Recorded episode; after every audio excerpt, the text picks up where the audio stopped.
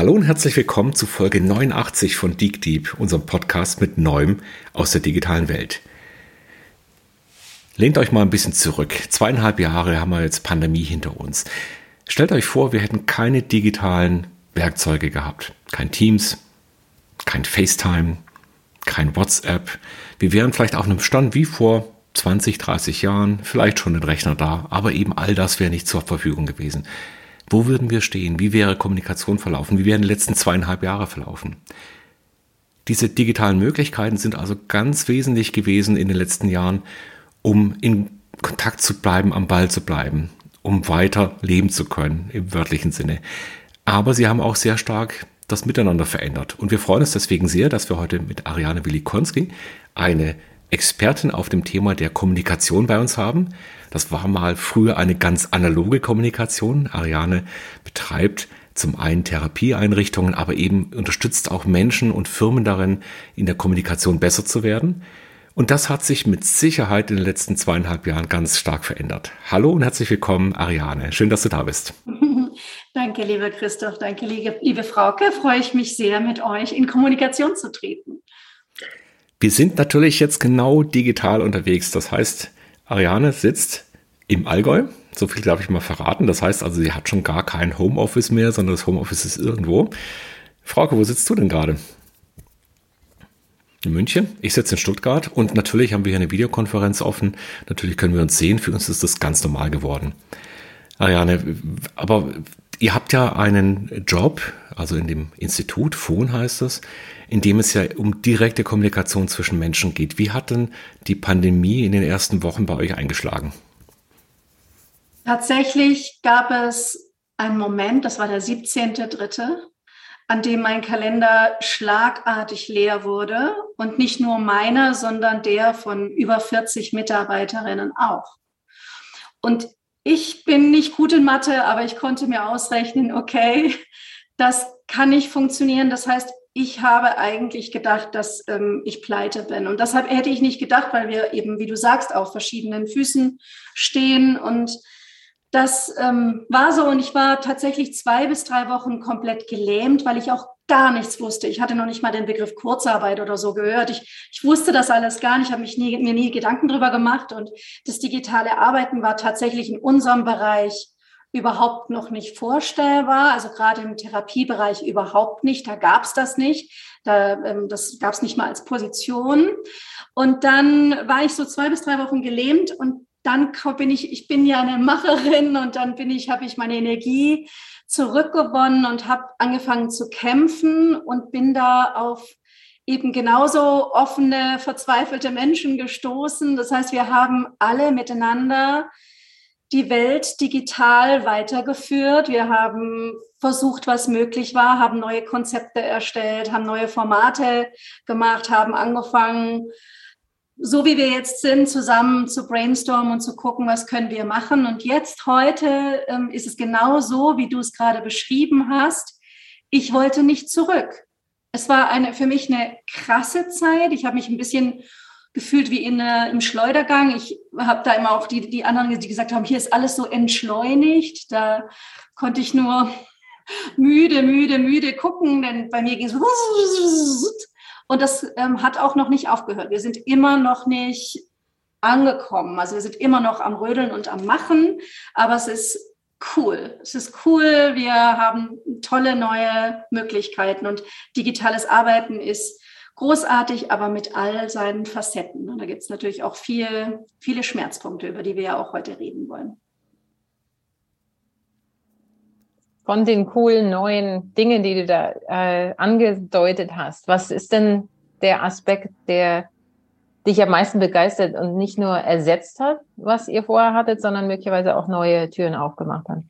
Erstaunlicherweise bin ich sehr viel näher dran an den Klientinnen. Das denkt man nicht, aber das ist so. Was zum Beispiel ganz normal ist, ich bereite Reden vor zum Beispiel und diese Reden werden in Silicon Valley oder in China gehalten. Und dann ist da der Klient und sagt, guck mal, hier ist die Location, ich zeige sie dir kurz, ähm, ich nehme dich kurz mit, Becker, das ist mein Mikro, was sagst du, ich probiere es mal kurz aus. Also das ist so selbstverständlich, dass ich mitgenommen werde nach ähm, China, Australien und Timbuktu. Und das ist neu, das hätten wir früher nicht gemacht. Und auch so diese diese Möglichkeit für mich, jetzt hier im Allgäu zu arbeiten, spontan entschieden, noch zwei Tage dran zu hängen, das ist eben möglich, weil in, inzwischen etwa 80 Prozent meiner Arbeit digital läuft. Es ist witzig, dass du das sagst, du bist näher dran. Auch in der Lehre hatte ich, mein, meine erste Reaktion war, jetzt sitzen alle in der ersten Reihe. Ne? Also wenn du dir einen Vorlesungssaal vorstellst und da sitzen 80 Leute drin oder was, hinten kann man sich gut verstecken. Gut, 80 auf Zoom vielleicht auch, aber sagen wir mal 20, ne? 20 hast du schon jede Kachel noch vor dir und kannst mit jedem oder jeder äh, wirklich interagieren und in einem Klassenraum gibt's durch die Staffelung da eindeutig andere Dynamiken. Ja, das kann ich gut nachvollziehen. Und es hat sich ja sehr verändert. Wenn ich mal schaue, wie hat der Online-Unterricht ausgesehen in den ersten Wochen. Ich war ja schon froh, wenn ich ein Mikrofon irgendwo vorgefunden habe, aber die Kameras waren oft aus. Ich habe noch viel so in Teams-Buttons hinein unterrichtet.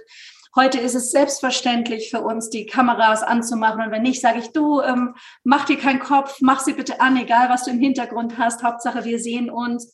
Und ich bin viel mobiler geworden. Also ich, ich ihr seht da hinten ein Flipchart, ich laufe, ich stehe auf, ich zeige etwas, ich mache Dinge im Stehen. Ähm, wir, wir sind viel interaktiver, als wir es noch vorher waren. Und wir haben auch in unseren, in unseren Team-Meetings, ich darf ja oft auch Teams begleichen, begleiten bei ihren digitalen Meetings, solche Sachen wie Chaosrunden nennen wir das, wenn alle Mikros offen sind und weg von dieser Perfektion der Technik hin zum, zur echten Kommunikation. Da entwickelt sich gerade viel Positives und heute stehen wir da tatsächlich so da, dass ich sagen würde, es, man kann sehr guten Unterricht online machen.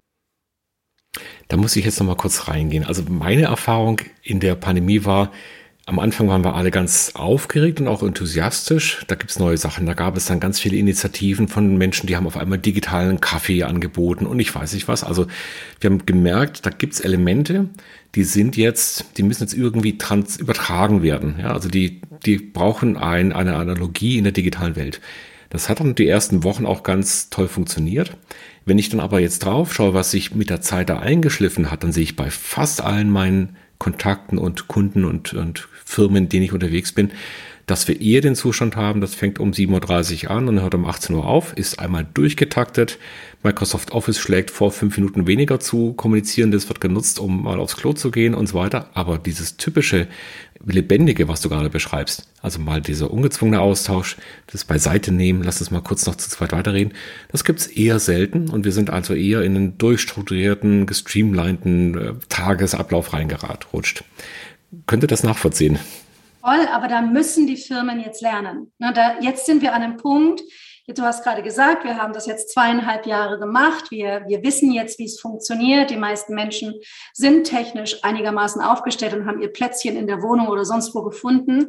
Jetzt geht es darum, dass wir die ganzen Sachen nochmal uns anschauen und ähm, gucken, wie brauchen wir es. Und tatsächlich ist es eine Katastrophe, was du sagst, dass da die Meetings nonstop hintereinander gepackt werden, denn wir haben ja keine Chance zur Reflexion. Denn wenn wir uns anschauen, wie ist es normalerweise gelaufen? Wir sind von einem Raum in den anderen gelaufen. Währenddessen war die Kollegin neben uns und wir haben kurz gequatscht und haben gesagt, Mensch, wie fandst du das? Oder hat, man hat eine Idee weitergesponnen. Es hatte ein, es gab eine Zeit, wo man noch Dinge miteinander verarbeitet hat und die ist ja wahnsinnig wichtig, denn da entstehen ja erst die Prozesse. Das andere ist ja so ein Status-Update. Und das fehlt, das muss man unbedingt einplanen. Dafür muss man Möglichkeiten finden, hybride Lösungen. Wir müssen uns regelmäßig treffen. Wir brauchen Zeiten zur Reflexion und zur Dokumentation und zum internen Austausch. Wir müssen dann in Breakout-Sessions nochmal kurz gehen und so weiter. Also wir können viel digital abbilden. Ich ähm, gebe dir aber recht, nicht alles. Also was an der Kaffeemaschine passiert, auch an wertvollem Input, also nicht nur an, wie geht's dir, dass ich mehr spüre, das ist ja so das, was, was man erstmal primär denkt, es fehlt das Soziale. Aber nein, es fehlt nicht nur das Soziale, die wahren Ideen, die echten innovativen Gedanken, die spinnt man nicht für sich alleine, sondern die ähm, spinnt man im Dialog mit anderen. Da sagt man, ich habe da eine Idee, was hältst du denn davon? Und da entstehen Prozesse, die, die, die darf man, ähm, die darf man nicht weglassen, sonst werden wir keine innovativen Produkte mehr auf dem Markt irgendwann haben. Mein Eindruck in der Wissenschaftslandschaft ist, dass deswegen genau, aus, also aus dem, was du sagst, ne, man hat gespürt, es gibt zu wenig kreative Ideen und Innovationen und jetzt wird sehr gedrückt, dass man tatsächlich alles wieder face-to-face -face macht. Ja? Also ich hatte ja gedacht, ah ja, wunderbar, wir lassen uns auf Hybrid ein und es ist für mich leichter, meine verschiedenen Standorte und die verschiedenen Kontinente unter einen Hut zu bringen das ist nicht so, wie ich das am Anfang dachte, sondern eher jetzt, ah, wäre schon gut, wenn wir das persönlich machen können. Und wir, wir wirklich hoffen, dass alle in Persona da sind. Was gäbe es denn für Möglichkeiten aus deiner Erfahrung, die funktionieren, um diese virtuelle Kaffeemaschinengespräche dann doch irgendwie einzufangen? Du hast jetzt noch viele Punkte genannt. Ich kann, müssen wir erstmal auf einen eingehen. Also das, das, das erste ist, dass ich nicht glaube, dass es wieder dahin kommt, dass wir versuchen, so viel wie möglich live zu ersetzen, weil wir gemerkt haben, wir können plötzlich Spezialisten auf der ganzen Welt zuschalten. Ne? Also ich kann mir also aussuchen, mit wem ich zusammenarbeite und es ist wurscht, ob der in China hockt. Und das ist schon mal was, das, das wollen wir weiter nutzen und, und die zusätzlich Reisekosten sparen und ähm, Geld sparen und Umwelt schonen und so weiter und so weiter. Also ich glaube, die, die digitalen Formate des Hybrid wird bleiben letztlich, um es gut zu machen, hast du recht, ein, so diese typische Hybrid-Situation funktioniert zum Beispiel für meinen Unterricht nicht. Ich habe Stimmtrainer ausgebildet und da hatte ich manche auf dem Rechner und manche im, im Raum. Und ich habe gemerkt, das geht für mich von der Energie her nicht. Ich kann mich auf die, auf die Situation online konzentrieren, kann da in echte Beziehung gehen und kann da ganz viel geben. Oder ich kann mich im Raum auf Menschen konzentrieren, aber mich gleichzeitig auf Menschen im Raum und ähm, gleichermaßen auf die online zu konzentrieren, ist für mich als Trainerin extrem unbefriedigend und schwierig. Und ich merke auch, dass so eins zu eins Aufzeichnungen von Unterricht und irgendjemandem zu, zuspielen, dass er sich das nochmal anguckt, das auch zu mühsam, denn im Gespräch passieren andere Dinge. Und das ist wiederum wichtig, was, was auch nochmal eine Erkenntnis zur Qualität zeigt. Es ist eben nicht eine reine Informationsveranstaltung. Da passieren Dinge im Dialog zwischendurch, die man als Außenstehender nicht richtig mehr nachvollziehen kann, weil sie mit Blickkontakt und Körperkontakt und mit Stimmung zu tun haben. Und das lässt sich nicht abbilden.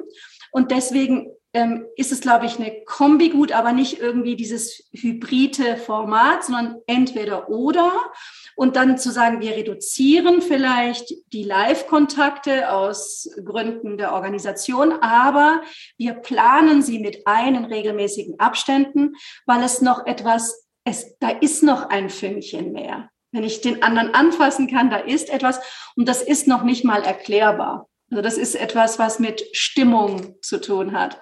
Und das brauchen wir auch, um, ich glaube, um, um, um glücklich und gut zu sein. Jetzt ist ja nicht nur die Art und Weise, wie wir den Kommunikationsrahmen gestalten, wichtig, sondern auch die Art und Weise, wie die Kommunikation selber abläuft. Was hat sich denn da verändert? Was ist anders, wenn zwischen meinem Mund und deinem Ohr und unseren beiden Gesichtern eben nicht nur Luft liegt, sondern da eben eine Telekommunikationsschnittstelle dazwischen ist, ein Gerät dazwischen ist? Was passiert da? Erste, was im Moment noch so ist, was man ja gerade versucht irgendwie zu ändern, ist, dass wir keinen echten Blickkontakt aufnehmen können. Wenn ich euch angucke, ähm, dann fühlt sich das nicht nach Blickkontakt an. Ich gucke jetzt in die Kamera. Jetzt habt ihr vielleicht mehr das Gefühl von Blickkontakt, aber ich verliere euch komplett, denn ich brauche wiederum eure Mimik, um in die Interaktion richtig gehen zu können und die Kommunikation zu spüren. Und deswegen entscheide ich mich gegen die Kamera. Es wird ja oft gesagt, ähm, man solle bewusst in die Kamera gucken in den Konferenzen. Und ich würde sagen, nein, bitte tu es nicht. Denn es ist viel wichtiger, dass du siehst, wenn jemand ein Fragezeichen im Gesicht hat, als dass du Blickkontakt hast. Denn wir alle wissen, dass das der neue Blickkontakt ist. Ne? Also wir haben uns ja, ihr wisst ja, wenn ich jetzt leicht nach unten gucke, dass ich euch trotzdem angucke, denn das spürt ihr am Rest. Oder auch wenn wir manchmal sehen, dass Menschen zur Seite gucken, sehen wir auch, da haben ja manche Menschen einen zweiten Bildschirm. Und der ist nun mal da und dann guckt er da trotzdem, aber das sieht man. Ich sehe, ob jemand in den zweiten Bildschirm guckt und eine Mail liest oder in den zweiten Bildschirm guckt und äh, mit mir in Kontakt ist. Aber das sind die Fallstricke. Ne? Das ist eben da. Das, äh, das ist eben technisch zum Beispiel nicht möglich. Und was eben auch ähm, ein Thema ist, ist das, was so eben an, an Präsenz da ist, also die, die Energien. Es gibt halt auch Energien, die man spüren muss.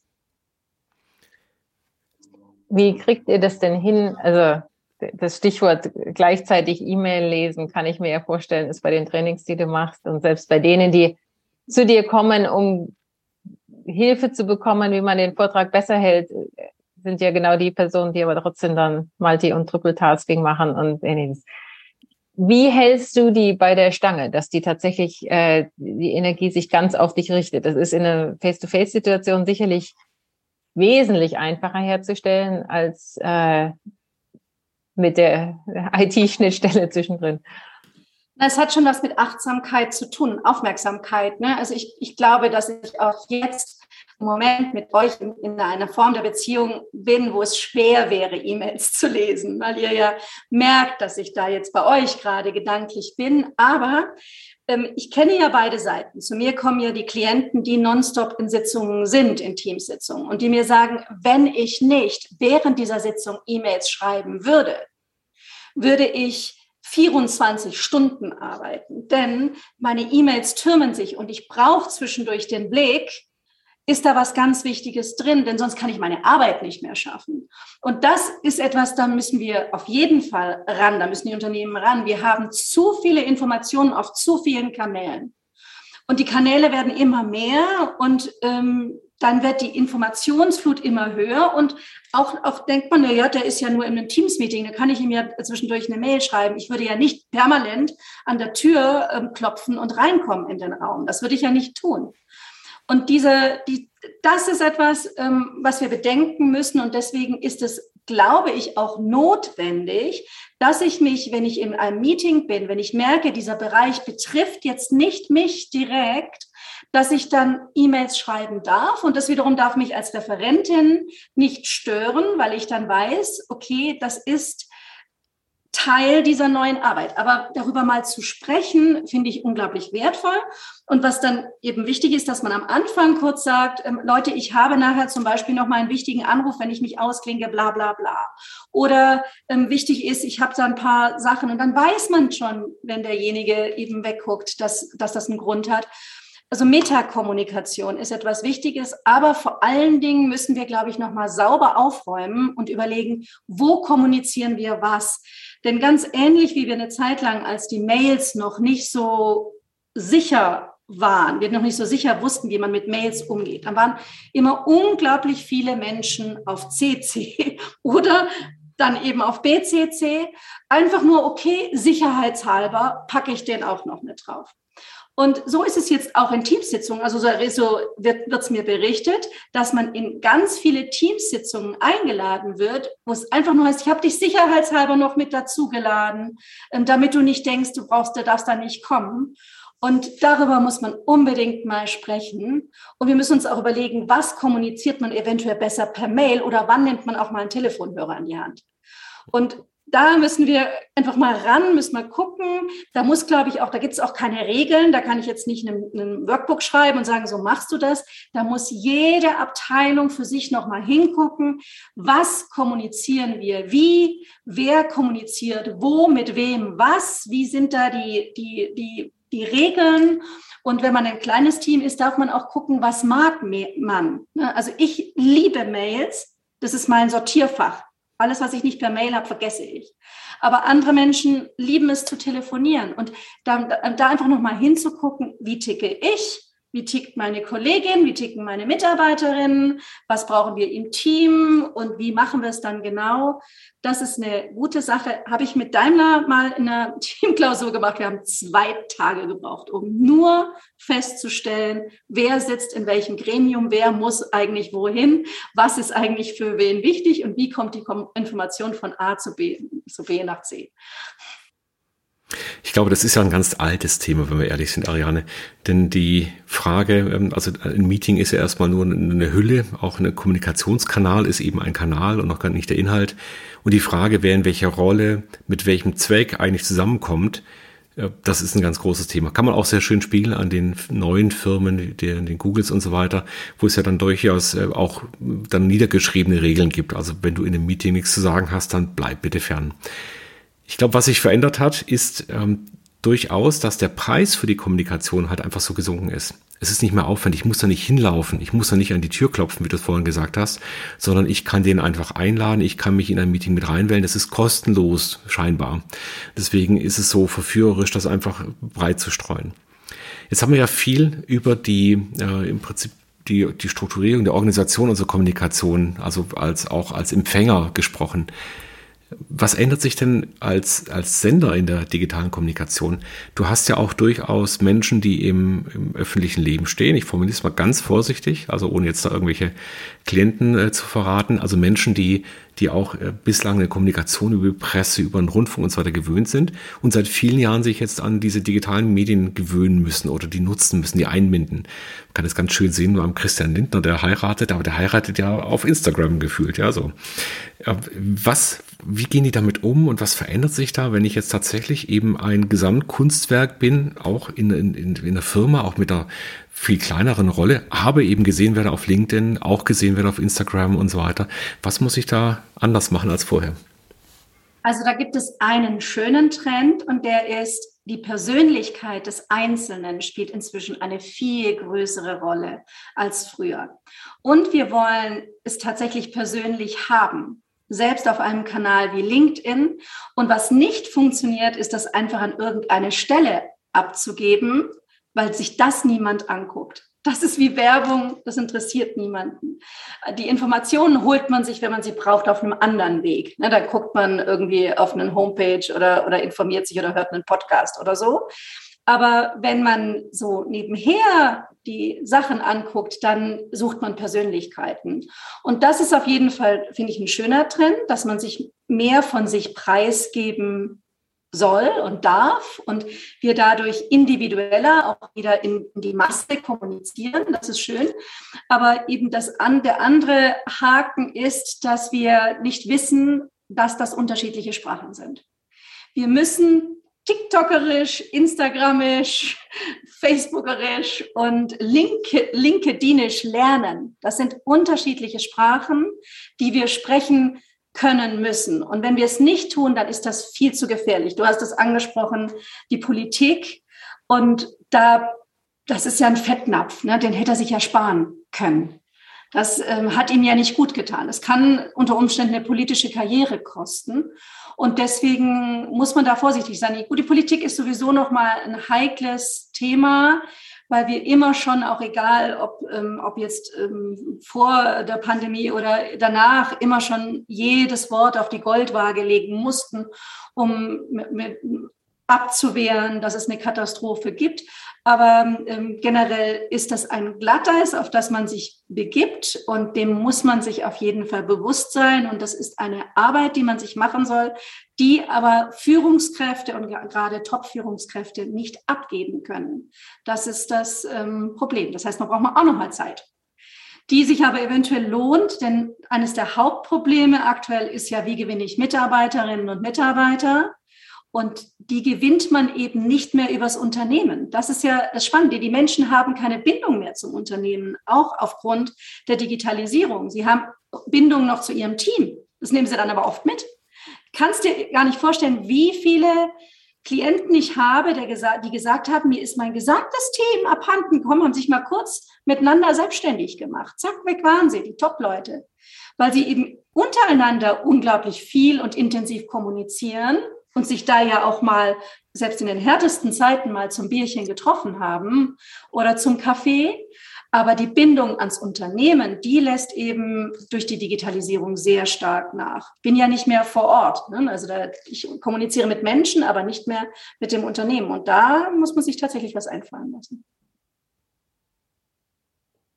Das heißt, du sagst, um erfolgreich zu rekrutieren, aber auch um erfolgreich äh, zu halten, ist es notwendig, dass man sich als Führungskraft äh, sozusagen persönlicher, ja. intensiver kümmert?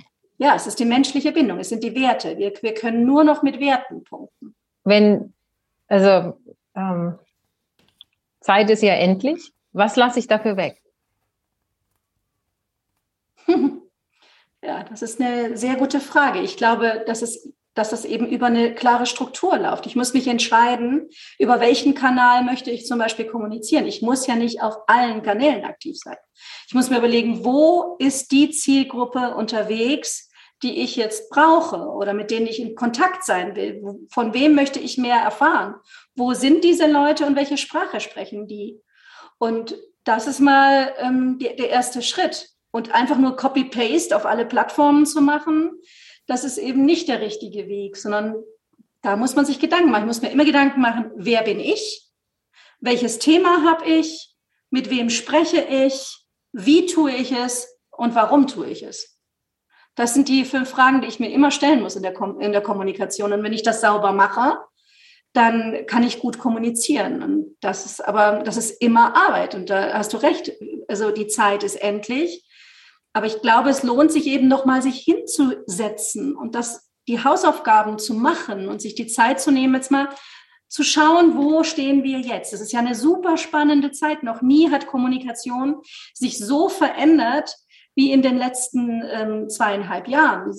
Also unglaublich verändert. Und das ähm, müssen wir uns anschauen.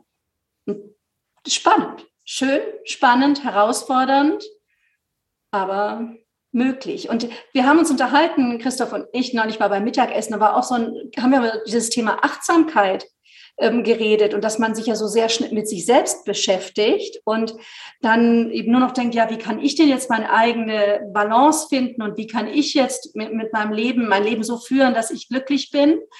Und wir haben, glaube ich, den Blick für die anderen verloren.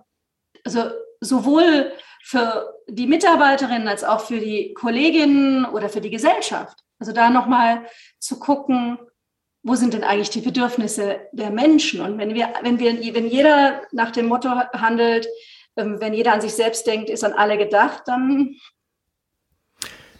ja, ich, das ist ein ganz wichtiger Aspekt. Frauke, du hattest ja, wenn ich dich mal so interpretiere, auch aus dem, aus dieser Ohnmacht schon fast herausgefragt, ich muss mich als Arbeitgeber oder als Teamleiter oder als Unternehmer oder als Führungskraft, muss ich mich immer mehr darum bemühen, dass mir die Leute nicht weglaufen. Jeder aber schaut so irgendwie noch, was, was bietet mir die Firma und ist über die Straße irgendwas das Gras grüner. Und ich glaube, der Aspekt ist schon ganz wichtig, weil wir durchaus eine, eine Generation jetzt hier auch erleben, ähm, die sehr stark eben auch diese Abgrenzung gelernt hat. Einerseits, also wir kommen ja aus einer Welt, in der diese Arbeitswelt alles dominiert hat und es war gut, dass wir an vielen Stellen draufgeschaut haben, viele Dinge aufgelöst haben. Bis hin zur Frage Präsenzpflicht in irgendein, auf irgendeinem Bürostuhl zum Beispiel, ja, das sind ganz viele positive Dinge. Und andererseits funktioniert aber so ein Gemeinwesen und eine Firma oder ein Uni-Institut ist so ein Gemeinwesen. Das ist ein soziales Konstrukt, in dem wir geben und nehmen müssen. Also dieses Geben und dieses mit dem anderen mit sein geht nicht nur in eine Richtung von oben nach unten, sondern eben auch von unten nach oben oder von unten zu anderen Kollegen. Und da erlebe ich tatsächlich immer größere Defizite, dass nämlich die Frage, wer übernimmt denn letzten Endes Verantwortung für das, was er da hat, dass die Frage immer schwerer zu beantworten ist auch zum Beispiel bei der Besetzung von, von Verantwortungspositionen im Unternehmen oder bei der Frage, wer, wer sich wie stark um ein Thema tatsächlich kümmert. Wie erlebt ihr denn das? Ist das ein Trend oder ist es nur eine subjektive Verzerrung meinerseits? Ich erlebe es genauso, wie du es beschreibst. Ganz genauso. Es will ja auch keiner mehr Vollzeit arbeiten. Ne? Wenn alle nur Teilzeit arbeiten, keine Verantwortung übernehmen und so weiter. Das ist ein, ein riesen, riesen, riesen Thema und ein Riesenproblem. Und es betrifft ja keinesfalls nur die Fachkräfte. Also so sucht ja auch mein süßer Eisverkäufer, der Robby mit seiner kleinen Eisdiele um die Ecke, der sucht jemanden, der Eis verkauft. Das ist doch ein Job, der Spaß macht, wenn ich ungelernt bin und denke, Eis verkaufen. Das, das, ähm, das ist ein, ein, ein, Riesen, ein Riesenthema und hat eben viel mit diesem Egoismus zu tun und mit Sicherheit. Ne? Also wenn ich mir das leisten kann, nicht zu arbeiten. Wobei ich nicht verstehe, also Arbeiten macht ja auch Spaß. Ne? Also ich, wenn mir jemand meinen Job wegnehmen würde, wäre ich tot unglücklich. Was soll ich denn mit der ganzen Freizeit machen? Die ganze, ganze Zeit Sport machen. Hilfe. Wie ist es an der Uni, Frauke? Siehst du da eine Veränderung?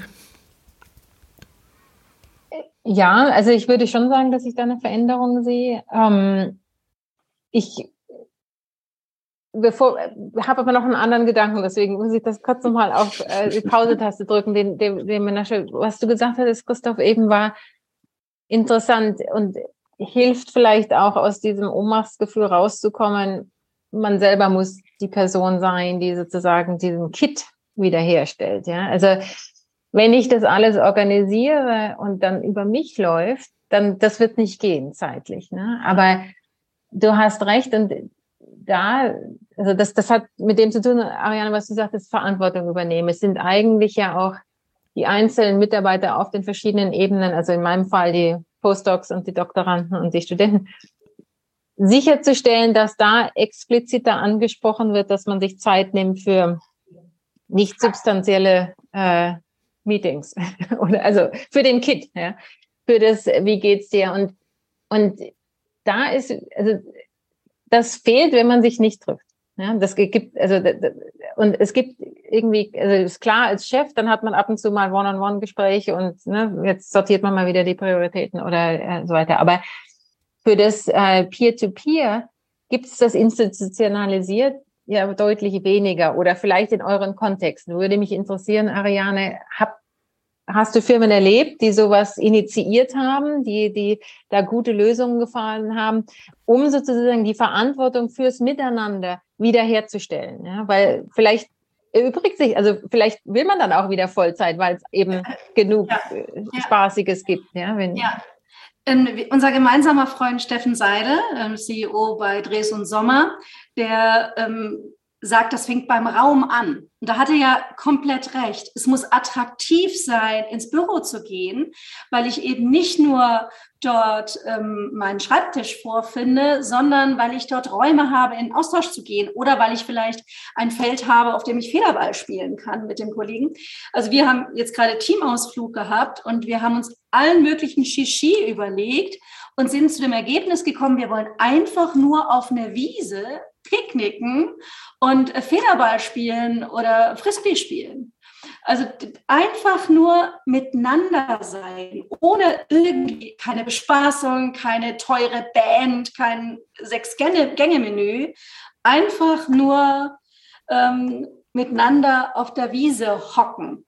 Das war das Bedürfnis. Und dieses Bedürfnis, da, dem kann man ja gerecht werden. Also man kann ja sagen, wir brauchen nicht mehr die klassischen Büros, die, ähm, die Glaskästen, die man ja manchmal sieht. Also ich finde immer, wenn ich bei Festo vorbeifahre, denke ich, mein Gott, in so einem Glaskäfig wollte ich jetzt auch nicht arbeiten. Ne? So, so alle so anonymisiert, wie so, wie so, wie so Boxen. Aber ist ja okay, da haben die ihre Schreibtische und stöpseln ihren Laptop an und haben Sonne, alles gut, aber das kann ich auch alleine haben. Aber Räume zu schaffen, in denen Menschen sich begegnen, also die, die, Räume, die die Kaffeemaschine integrieren, die sind super, denn wenn wir uns mal überlegen im privaten Bereich, wie machen wir es denn? Wir, wir gehen frühstücken, aber doch auch nicht, weil wir Hunger haben, sondern weil wir miteinander quatschen wollen. Wir treffen uns im, äh, auf ein Gläschen Wein, nicht weil wir Alkoholiker sind oder Durst haben, sondern weil wir einfach da in solchen Situationen quatschen oder wir gehen spazieren. Also selbst Menschen, die nicht gern reden, wie mein Ehemann, wenn wir spazieren gehen, dann kommt er automatisch ins Reden. Ja? Nicht, wenn wir irgendwo einfach nur sitzen oder die Küche aufräumen. Das ist also der, der, wir müssen Kommunikationsräume und Möglichkeiten schaffen, zeitlich und räumlich. Mhm. Und das ist ein ganz anderer Ansatz als eben in der Pyramide gedacht, von oben nach unten irgendwas zu anzuordnen, zu ermöglichen, sondern es ist mehr den, den, Rahmen aufzuspannen. Das kann ich auch in der eigenen Firma sehr, sehr klar sehen. Wir hatten jetzt vor kurzem in Aachen wieder unser jährliches Treffen, wo alle zusammenkommen. Also alle sind ungefähr dann ein Drittel bis ein Viertel der gesamten Firma, die 6000 Mann groß ist inzwischen. Also viele, viele, viele Menschen. Und diese Sehnsucht war körperlich greifbar in diesem Rahmen alles Mögliche zu machen. Also ein Teil des Rahmens war strukturiert vorgegeben im Sinne von, wir wollen da eine, eine Art Messe machen, eine Hausmesse, wo jeder mit seinen Fähigkeiten sich präsentieren kann. Ein zweiter Teil war eben aber auch, dass außenrum ganz, ganz viel passiert ist und das war auch bewusst freigehalten, damit Menschen einfach in diesem Rahmen dann sich austauschen können. Also ich denke, da geht ganz viel eben über das Vorleben, über die Möglichkeit, eine eigene Identität auszubilden. Die Mittel und Wege sind auf der einen Seite einfacher geworden, also es ist eben viel, viel einfacher über Teams und so weiter jetzt weltweit Menschen zusammenzubringen. Und auf der anderen Seite ist es, auch, ist es eben auch dieser Kit, den wir zwischendurch immer wieder brauchen, damit diese, diese Kommunikationsbeziehung auch eine persönliche Beziehung wird und eine enge bleibt. Und wir haben noch nicht gesprochen über die ganzen Menschen, die wir abgehängt haben. Da gibt es ja auch eine ganze Generation, die wir eigentlich nahezu abgehängt haben, die nämlich dieses digitale Verständnis noch nicht haben und auch keinen kein Nerv haben, sich da reinzuarbeiten und jetzt irgendwie komplett übrig sind und eigentlich auch noch ein wertvolles Wissen haben. Ein Klient von mir, mir hat mal gesagt, wir sind auf dem Elefantenfriedhof und ich finde, das beschreibt es auch sehr gut. Es ist so, wir haben so einen Fokus auf digitale Prozesse, dass wir nicht vergessen, dass wir komplett vergessen, dass da auch noch andere Bereiche der Kompetenz gibt, die auch wertvoll sind. Ja gut, das sind ja, glaube ich, viele Filterblasen bei uns da. Also zum einen reden wir jetzt gerade eigentlich nur aus der Perspektive von Wissensarbeitern. Ich sage immer, ich bin ganz froh, dass mein Bäcker und mein Pilot und der, der Lokführer vom ICE und so weiter, dass sie alle nicht Homeoffice machen. Ja, also ich laufe also die ganze Zeit durch eine, eine, physische Welt, in der Menschen da sitzen müssen, so morgens und abends und nachts. Äh, und und die, das muss absurd sein, wenn wir die ganze Zeit über Homeoffice äh, und Möglichkeiten reden. Ja, also das ist ein riesengroßer Teil unserer Welt.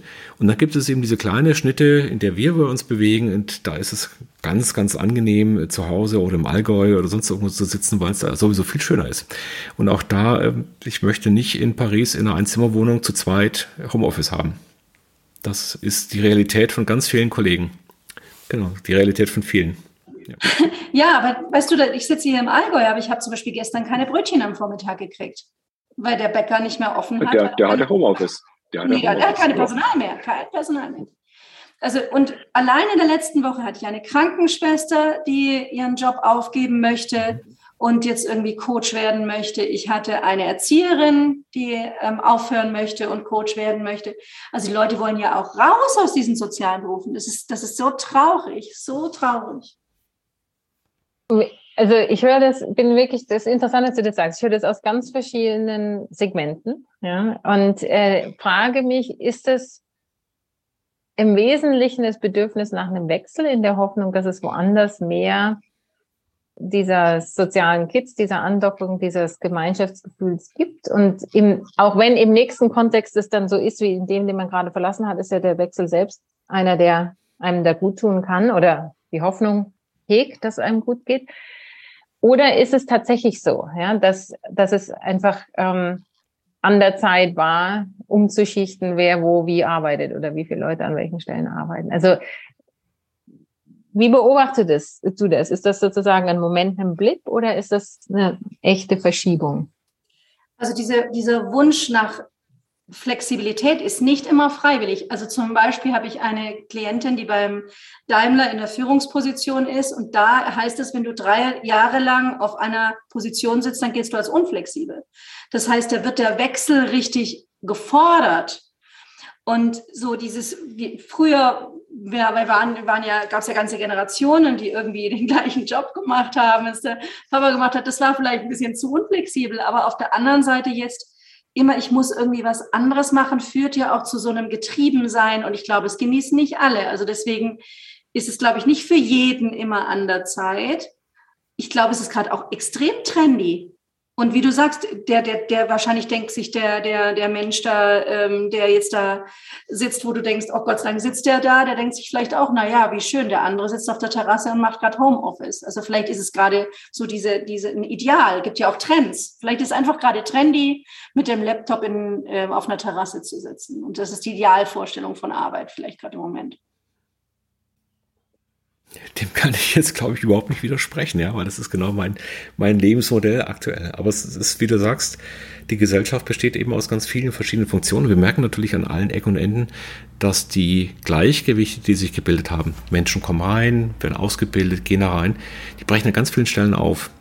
Wir haben zum Beispiel einen Schwund von, glaube ich, 260.000 jungen Menschen, die nach der Schule nicht mehr wieder auftauchen. Die müssten eigentlich jetzt studieren oder Azubis sein. Die tauchen in keiner Statistik mehr auf. Die sind weg. Ja, sind also, machen irgendwas anderes.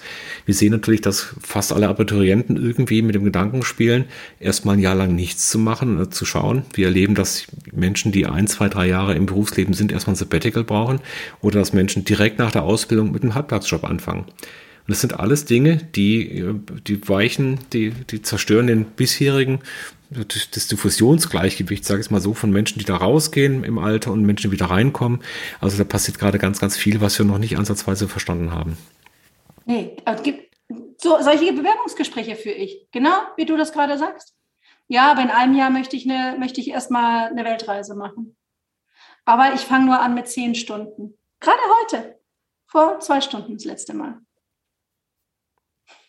In welcher Form denkst du, kann Kommunikation da helfen, das sozusagen einzufangen? Also ich meine, das sind ja Bedürfnisse, die sind ja real und ich äh, bin weit davon entfernt zu sagen, so sollte das nicht sein, sondern wie Christoph das sagt, es, es, es ist eben anders als das, was bisher war und erfordert eine Umstellung von allen. Ja? Und in der Hoffnung, dass wir netto noch genügend Arbeitskraft zur Verfügung haben. Die, die, ne? Aber werden wir ja definitiv nicht. Ich meine, dass, dass das nicht funktioniert.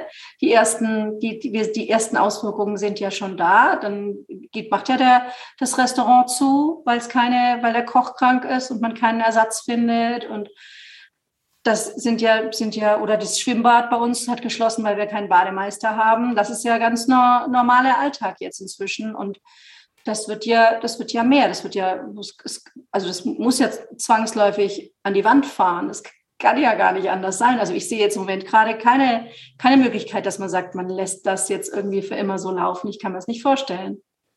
Also wir stehen vor vielen Veränderungen, so kann ich es zumindest mal zusammenfassen, noch ohne jede Wertung. Es verändert sich, ich glaube, über all die Jahrzehnte ja ständig ähm, die, die neue Generation. Man merkt das ja immer am Fremdeln. Wir sind ja hier aus der gleichen Alterskohorte mal so ganz grob gesehen. Und natürlich haben wir immer dieses, äh, dieses, äh, dieser, ja, etwas sich selbst bemitleidende Blick auf, auf das, was früher ganz anders war. Ja. Also ich, da will ich mal ein bisschen Vorsicht reinbringen. Aber wir sehen auch, dass eben äh, viele Dinge neu verhandelt werden müssen. Und das heißt auch einfach nur Angebot und Nachfrage, auch bei der Generation, die reinkommt es wird nicht mehr so selbstverständlich sein, dass alles zur Verfügung steht. Das sehen wir gerade, du hast das Schwimmbad angesprochen. Das heißt auch für die Firmen, die, äh, für die ich jetzt gerade äh, sprechen kann, dass tatsächlich diese Knappheit in ganz vielen relevanten Bereichen dazu führt, dass das einfach hier nicht stattfinden wird. Es, die Leute sind nicht auf dem Markt verfügbar, die Leute kommen nicht nach ja, von den Studien und also es wird sich neu ausrechnen, es wird sich neu schütteln. Und Schüttelphasen sind natürlich auch immer anstrengende Phasen, die auch mal wehtun und in denen die Dinge auch anders ausgehen, als wir uns das vielleicht erhoffen könnten. Also der, der Schlüssel, den ich glaube, den wir in der Hand haben, ist Werte offen zu kommunizieren. Und ich glaube, das führt dann dazu, dass du dann doch noch irgendwie Mitarbeiter bekommst oder dass die Teams miteinander arbeiten können und es doch eine Bindung entstehen kann, wenn wir, wenn wir sagen, für was wir stehen. Und dazu gehört, dass wir eben mit der Persönlichkeit nach außen tragen, der Führungskräfte oder Unternehmerinnen. Und also da, da glaube ich, da, da können die sozialen Netzwerke uns helfen. Das, ist, das ähm, wird funktionieren. Und dann finden wir eben vielleicht Teilzeitkräfte. Müssen wir eben anstatt 40 Leute haben wir dann vielleicht 80 Leute, die eben Teilzeit arbeiten. So, so könnte ich mir zumindest mal für mein Unternehmen das als Lösung vorstellen. Jetzt äh, bin ich mal gespannt, ob wir noch Zuhörer da draußen haben. Denn ihr, ihr werdet euch fragen, wo, wie wir hierher gekommen sind. Und ich kann es euch, glaube ich, erklären. Egal welche technologische Revolution wir in den letzten 100 Jahren erlebt haben, das hat eigentlich immer ungefähr gleich lang gedauert. Ein bis zwei Dekaden, also so eine grobe Generation, bis sich von so einer technologischen Entwicklung tatsächlich dann auch grundlegende Dinge im Nachgang verändern. Das iPhone ist jetzt wie alt? Ja, 15 Jahre ungefähr. Das heißt also, was wir erleben, ist, dass diese Digitalisierung und die, die, auch das Thema Cloud und all diese Themen erstmal eine technologische Erneuerung sind. Und dann äh, kommt so die direkten Folgen danach, also direkt ans Gerät gebunden. Und jetzt verändern sich auf einmal die Strukturen des Arbeitsmarktes. Warum? Weil es geht, weil ich weltweit irgendwo mich bewerben kann, weil ich weltweit irgendwo zusammenarbeiten kann. Also das heißt, viele Effekte kommen wirklich erst wie so Dominosteine relativ spät rein.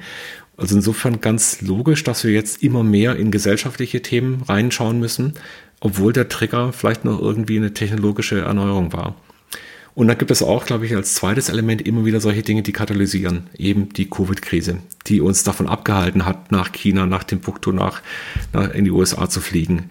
Und wir müssen eigentlich jetzt hier an der Stelle aus meiner Sicht nicht den Kopf in den Sand stecken. Früher war alles besser, sondern die Frage ist, wie können wir die positiven Seiten daraus ziehen und wie können wir es gestalten? Frauke, ich sehe dich aber noch mit großem professoralen Gedankenwolken über dir schweben. Ich denke, dass es deswegen wirklich erfrischend ist und äh, dir, Ariane, vielen Dank, dass wir sozusagen durch die Brille der Kommunikation einmal auf dieses Thema gucken. Also das äh, fand ich wirklich sehr bereichernd, genau. Ja, die, das ganze Leben, also es gibt ja diesen berühmten Spruch, ich weiß nicht, ob der wirklich stimmt, aber es, es gibt dann die, die Nicht-Nicht-Kommunikation. Und, nicht ähm, kommunizieren. und äh, insofern glaube ich, ist das total wichtig, sich dessen bewusst zu sein, dass vieles, äh, viele Dinge, die wir erlernt haben, eben erlernt sind. Wir haben erlernt, wie wir bislang miteinander auf, äh, in, in Beziehung gehen oder wie wir auf Distanz bleiben wir müssen es immer wieder neu lernen und auch das gilt auch für Unternehmen. Ich freue mich sehr, dass wir dich heute hier hatten. Ich habe aber auch das Gefühl, dass es nur der äh, Start eines längeren Dialoges sein könnte, weil es sehr, sehr viele Themen sind. Ja, ich danke euch sehr für die tollen, spannenden Fragen. Ich habe euch wenig zu Wort kommen lassen. Das ist halt bei so einer Kommunikationstrainerin immer so. Ist halt meine Leidenschaft, dieses Thema. Und ähm, ja, danke, danke, das dass ihr zugehört habt. Berufsrisiko hatten wir mit eingeplant. Auch ihr da draußen, vielen Dank fürs Zuhören.